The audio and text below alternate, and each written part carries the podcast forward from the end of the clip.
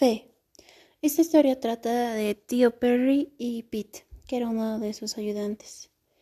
Es donde principalmente Tío Perry era una de las personas más devotas, ya que siempre dejaba la confianza en su Padre Celestial.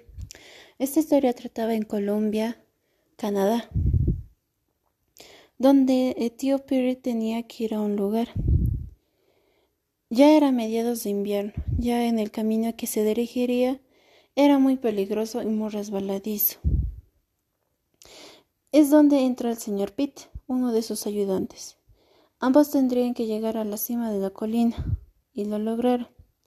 El tío Perry no, nunca omitía la seguridad, siempre prevenía.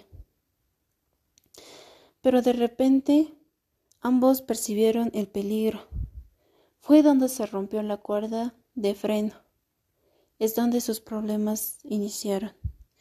Después se rompieron los frenos de los hocicos y ellos ya estaban al borde del camino.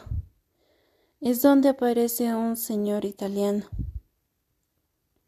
Pero de repente los caballos fueron detenidos. Es como si los caballos estuvieran yendo hacia atrás. Ellos estaban sorprendidos, menos señor el tío Perry, ya que dejaba la confianza siempre en Dios. Eh, realmente pareciera que alguien estaba sujetando los caballos, pero no se veía nada. Es donde separaron los caballos y vinieron algunos ayudantes y ayudaron a estas personas. Esto fue algo incómodo y poco natural que lo que pasa. Pero siempre hay un poder divino.